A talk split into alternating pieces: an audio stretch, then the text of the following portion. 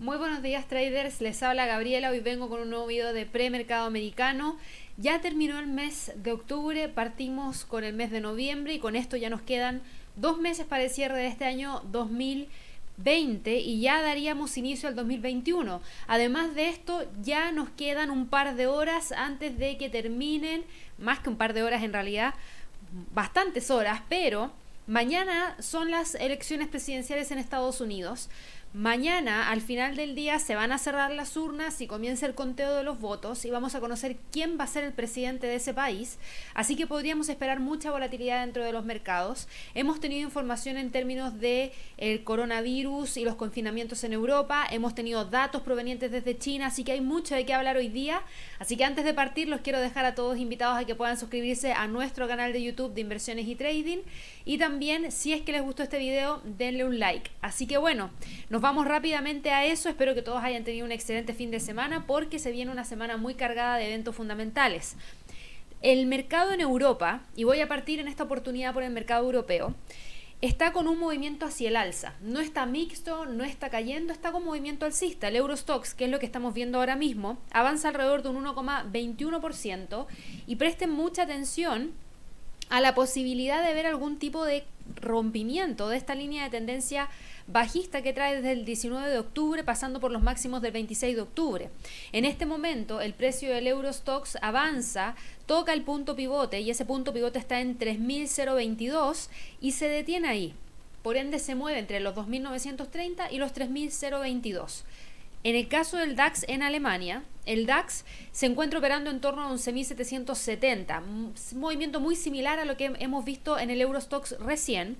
Va en búsqueda del punto pivote que está acá arriba en 11.865, pero para poder llegar ahí primero tiene que romper los 11.800, que es lo que en este momento le cuesta. También tiene una línea de tendencia bajista un poquito más pronunciada, igual como la tiene el Eurostox en base a los máximos del 19 de octubre, máximos del 26 de octubre. Así que vamos a ver si es que esta pequeña recuperación le da el impulso. Por otro lado tenemos al IBEX de España que cotiza hoy día con un avance de un 1,5% en torno a los 6.527 puntos. También testeando ahí el punto pivote en 6.539. Y en el caso del FTSE del Reino Unido también va con un avance buscando el punto pivote en términos semanales que está en 5.665. Todos estos índices están con un movimiento alcista y eso tiene que ver con algunos datos que hemos conocido muy temprano en la mañana y en la sesión de Asia en particular. Si ustedes van a mirar lo que ocurrió en las primeras horas de la sesión asiática, van a darse cuenta que los datos que conocimos de PMI de manufactura de Caixin para China fue muy positivo porque el mercado esperaba ver una mantención en 53, en donde ya nos deja sobre eh, una expansión y quedó en 53,6, algo que el mercado no esperaba porque el mercado esperaba una cifra de 53, así que fue muy positivo. China sigue demostrando que ha logrado, a pesar de tener nuevos brotes de contagio eh, de coronavirus en algunos puntos en particular, ha logrado continuar con el avance de la recuperación. Estos datos son positivos y obviamente traen esta calma al mercado europeo, traen esta calma ¿Por qué lo digo? Porque hemos conocido noticias de nuevos confinamientos. La actividad de las fábricas en China en décadas va a ayudar a, a olvidar temporalmente el temor a esta segunda ola del COVID-19. Así que eh, vamos a ir rápidamente a ver lo que ha pasado hoy temprano en la mañana en Europa. Y en Europa, fíjense que también tuvimos buenos datos. El PMI de manufactura de España creció de 50.8 a 52.5. El PMI de manufactura de Italia creció de 53.2 a 53.8.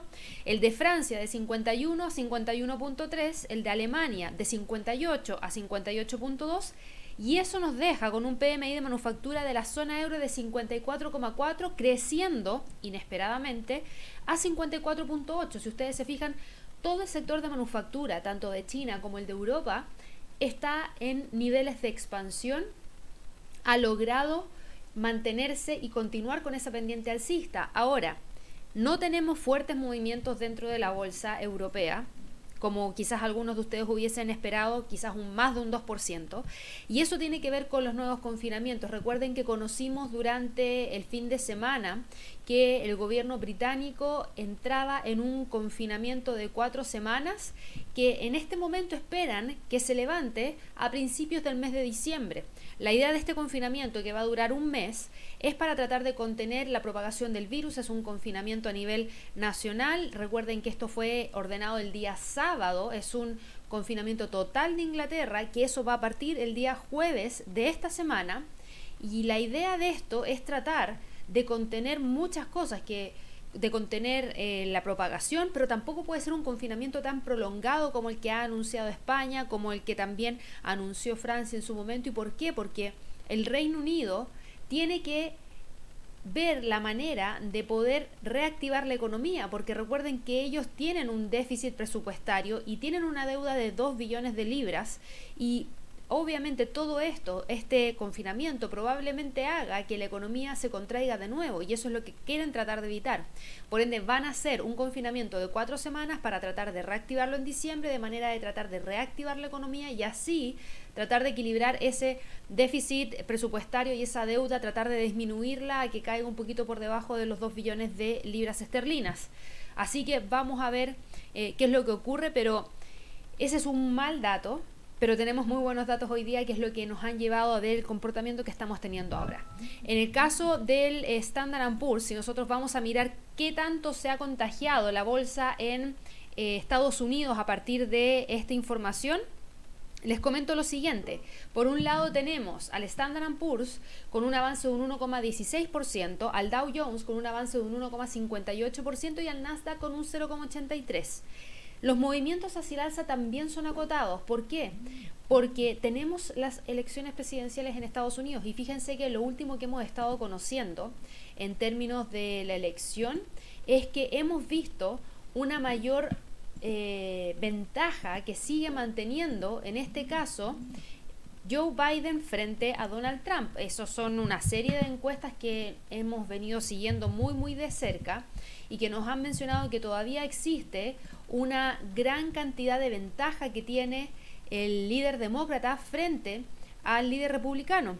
Y de hecho, la serie de encuestas que se llevaron a cabo el día de ayer mostraban que Joe Biden lidera con en tanto a nivel nacional como también a nivel internacional, perdón, eh, no internacional, sino que en, en los estados, que es lo que también importa, porque hay unos estados que estaban siendo ambiguos en términos de quién es el que iba a ganar esta elección.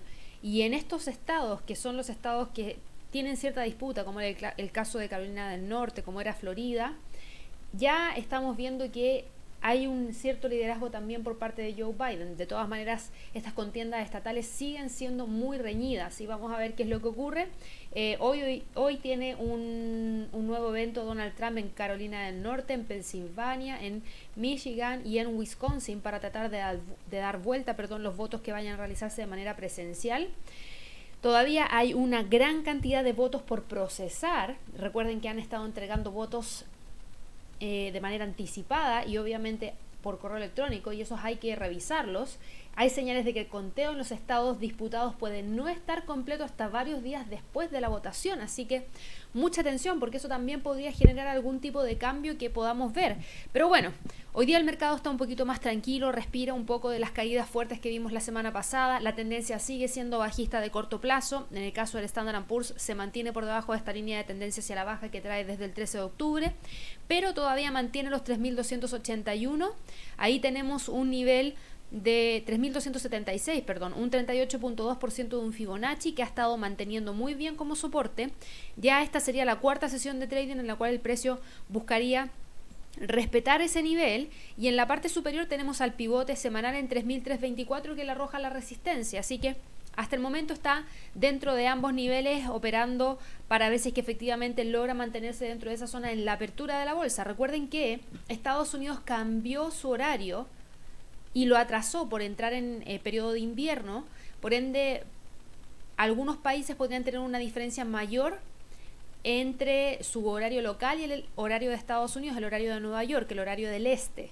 En este momento son las 6 perdón, son las 7, 18 de la mañana hora de Nueva York. 7, 18 de la mañana hora de Nueva York. Aquí lo pueden ver en el gráfico. 7, 18 hora de Nueva York. Voy ahora con el Dow Jones. El Dow Jones se encuentra cotizando en torno a los 26.938 puntos con un avance de alrededor de un 1,48%. También ha tenido una mantención de lo mismo que habíamos estado viendo en, en cuanto a movimientos por parte del instrumento. Me refiero a eso que hemos tenido un movimiento muy similar a lo que habíamos visto en el Standard Poor's, es decir, un movimiento bajista en donde se respeta esa línea de tendencia hacia la baja, el precio cotiza por debajo de la media móvil de 100 periodos, se encuentra cotizando por debajo de los eh, 27.000 puntos, que es el nivel psicológico que está usando como resistencia, y al mismo tiempo mantiene el nivel de soporte que le arroja la media móvil de 200 periodos en 26.127. Así que no hay mucho que cambiar en términos de niveles de precio clave para este instrumento. Lo único que sí voy a hacer es traer para acá esa línea del pivote semanal, que es la resistencia actual. Así que vamos a seguir monitoreando los 27.000 y 26.127 en la parte inferior.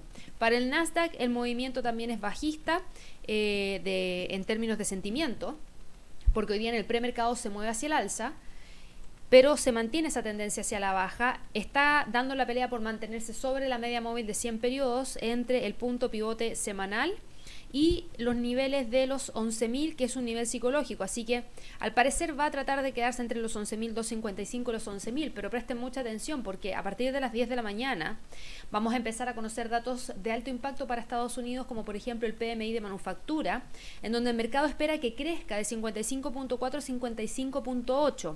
Dado que el PMI de manufactura salió positivo para China, salió positivo para los países europeos, el mercado ya tiene prácticamente asumido que va a salir positivo para Estados Estados Unidos.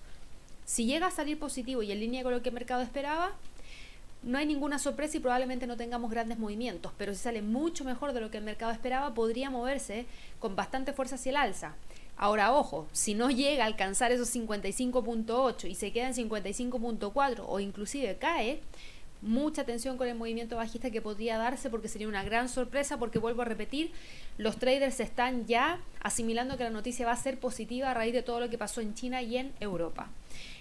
Pasando al mercado de divisas, el euro dólar está tratando de detener el movimiento bajista que trae desde el 26 de octubre. Estamos todavía en el premercado. Vuelvo a repetir que son las 7.20 de la mañana en Nueva York. Y esto podría continuar con el movimiento bajista si es que sigue apreciándose el dólar. En este momento cotiza en 1.16,51, trata de respetar los 1.16,50 y si lo quiebra hacia la baja podría buscar los 1.16. Ahora, si busca moverse hacia arriba, Obviamente el nivel psicológico de los 1.17 podría ser el nivel que trate de respetar.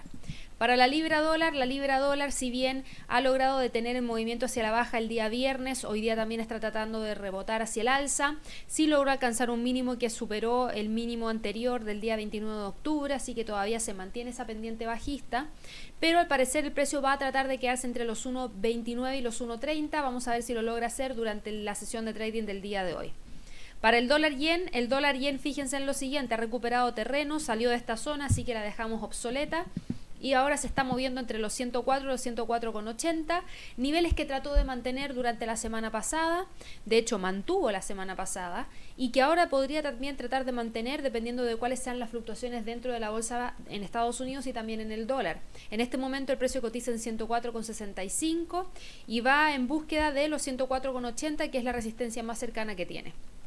Para el mercado de materias primas, lamentablemente el petróleo y aquellas personas que están largas en petróleo se ve solamente una fuerte tendencia bajista. El precio quebró la semana pasada la media móvil de 200 periodos hace algunos días atrás, ya estaba cotizando por debajo de la media móvil de 100. Tiene una tendencia bajista que trae desde el 20 de octubre y llegó a los 34,50, perdón, 33,80, que era el nivel que teníamos marcado acá, y se mantuvo ahí logró respetar ese nivel de soporte y ahora cotiza en 34,79, pero presten mucha atención, ¿por qué? Porque hoy día conocimos que la producción de petróleo y gas condensado de Rusia se incrementó a 9,98 millones de barriles por día en el mes de octubre, desde 9,93 millones de barriles por día en el mes de septiembre. Y esto obviamente genera preocupación, ¿por qué? Porque Ya sabemos que la alianza de la OPEP y sus aliados estuvo aplicando un recorte récord de 9,7 millones de barriles por día o el 10% de la producción mundial desde mayo. ¿Por qué? Porque la pandemia obviamente arrasó con la demanda, obviamente presionándola hacia la baja. Y desde agosto el grupo ha estado bombeando más a medida que el recorte se moderó a solo 7,7 millones de barriles por día de manera gradual van a empezar a eliminar los recortes y a elevar la producción. Y eso es lo que estamos viendo hoy en día en cuanto al movimiento del precio del barril de petróleo, en donde ya se confirma que eso está ocurriendo y genera esta presión bajista. Y si quiebran los 34,50, mucho ojo con los 33. Y mucho ojo con eh, los, perdón, no, no si quiebran los 34,50. Si quiebran los 33,80, que fue el nivel que respetó hoy día, si quiebra ese nivel, ahí abre el camino hacia los 33 y desde ahí ya tenemos que empezar a monitorear quiebres de probablemente los 32 dólares el barril para ingresar a la zona entre los 28 y los 19 y 20, que eran los niveles en los cuales se encontraba oscilando durante el mes de marzo. Así que presten mucha atención con el movimiento hacia la baja por parte de este instrumento. Por último, a raíz de toda la incertidumbre que se ha generado en torno a las elecciones presidenciales en Estados Unidos, tenemos al oro cotizando en 1.890 dólares la onza.